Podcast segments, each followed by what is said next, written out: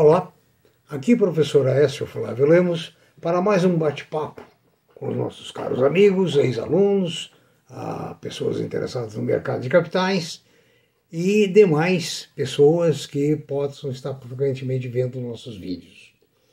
As suas sugestões são muito bem-vindas através do próprio corpo do, uh, das uh, palestras, dos vídeos, ou através de Gmail, uh, previsões econômicas, gmail.com ou dentro da página www.previsioneseconomicas.com.br.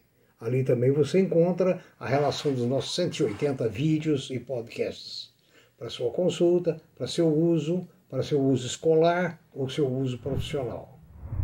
Ah, peço que você manifeste o seu like assim que possível e também que se inscreva em nosso canal, porque nós temos uma audiência muito grande e não temos um número muito grande de inscritos. Ou seja, muitos parece que ficam um pouquinho é, receosos de se inscrever. Hoje eu vou sair um pouquinho da bolsa diretamente e vou falar sobre a bolsa do mundo.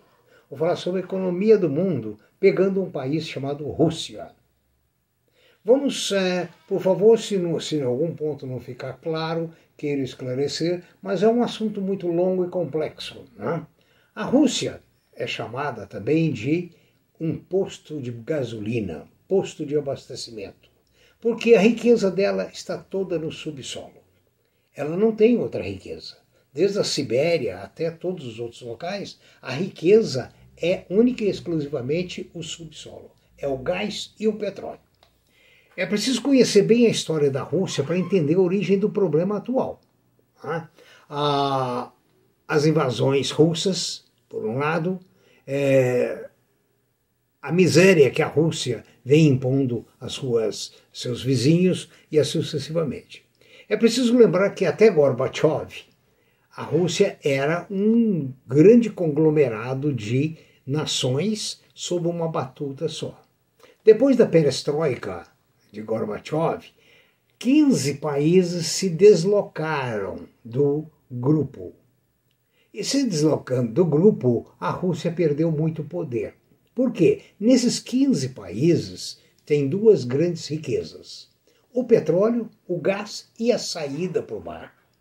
Um dos grandes problemas da invasão da Ucrânia é que no sul da Ucrânia, se você observar o mapa, aonde a Rússia já conquistou, ela precisa de saída para o mar.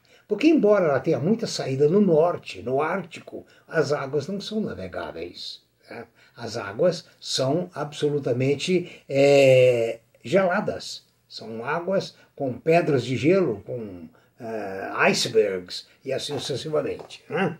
Então, a, nós temos que lembrar o seguinte: a Rússia, essas 15, é, esses 15 países, é, a Estônia, a Letônia, a, a Belarus, a Ucrânia, a, a Molávia, o Cazaquistão, o Turcomenistão, o, e outras que vocês podem ver no mapa, Armênia e outros que vocês podem ver no mapa aí no, através do Google, eram, são locais por onde passam os gasodutos da Rússia. A Rússia, além de não ter saídas para o mar, ela tem um problema com os gasodutos. Ou seja, os gasodutos é, estão enterrados em países que hoje são é, eh, digamos, inimigos até certo ponto da Rússia, embora ela venha plantando que os grupos ali existentes de origem soviética estejam lutando pela independência da a, pela volta à Rússia, coisa que não é verdade. Ah, é interessante notar que os territórios recuperados é, têm importância, ah, o que a Rússia já recuperou, tem importância notável para a Rússia porque na realidade são cidadãos russos, sempre foram cidadãos russos. Até a perestroika não existia nesses outros países. Agora, a, a Rússia atual, sobre a, procura, através da falsa bandeira da independência, dizer que os países querem voltar àquela comunidade, o que não é verdade. Né? O problema está nas águas do mar, nas saídas para o mar, e o problema está no, na questão do subsolo. Ou seja, hoje grande parte da produção da Rússia de petróleo e gás está sendo vendida a preço baixo para a China, porque não tem comprador. Quero lembrar a vocês que 40% da, da gasolina, do petróleo, vai para, os, para o Ocidente. 30% do gás vai para a Europa. Imagine agora cortando esses fluxos, o que está acontecendo com a economia da Rússia. A, a Rússia, por sua vez, né, ah, fica numa situação de empobrecimento. Que, aliás, se você estudar bem a Rússia, você vai ver que ela teve períodos áureos e períodos baixos. Períodos áureos, períodos baixos. Por quê? Ela está vinculada ao preço do petróleo. O petróleo cai, a Rússia cai. O petróleo sobe, a Rússia sobe. É preciso lembrar que o Mar Cáspio tem mais de 40% das reservas de óleo daquela região. Né? E, e, é preciso lembrar uma coisa: a Rússia está em segundo lugar após a Arábia Saudita. Né? Então, resultado: a Rússia, por sua vez, né, ela tem que tenta retomar esses territórios e a Ucrânia é extremamente importante porque grande parte dos oleodutos e gasodutos estão no subsolo ucraniano, além do porto ou dos portos ucranianos que são fundamentais para a saída do mar para o mar para é, ir para outros países. A invasão da Crimeia né, teve uma crise muito grande em 2013 quando o presidente ucraniano Viktor Yanukovych anunciou que não assinaria um acordo de livre comércio com a União Europeia, preferindo favorecer as relações com a Rússia. Então até aí estava tudo muito bom para a Rússia. Mas depois veio um presidente, o atual, que diverge e quer o relacionamento com o Ocidente. Por sua vez, o Ocidente investiu muito dinheiro, a Shell, a Chevron e outros projetos enormes de uso gasoduto, oleoduto. Alguns projetos estão parados, outros estão em utilização, mas com todos esses, esses distúrbios ó, soviéticos. O interessante é que, se você olhar o mapa, os países são muito pobres. Ó, Cazaquistão, Uzbequistão, aqueles outros, e a Rússia não está nem ligando para isso. A Rússia tem lá seus milionários, que a gente tem visto nos jornais, com iates maravilhosos, etc. Mas o povo em si, dessas colônias, dessas ex-colônias, ex-colônias ou ex-territórios, seria melhor dizer, né, são povos sofredores, são povos que vivem numa miséria muito grande. Então, essa balela de falar que a, eles querem a volta da Rússia é mentira.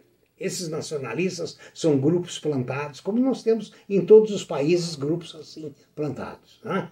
E a questão é o seguinte: é só um problema de domínio econômico. Essas mortes todas na Ucrânia, a destruição das fazendas ucranianas, que até agora tem sido muito grande, né? tudo isso não é para defender um povo que quer voltar a ser russo, não.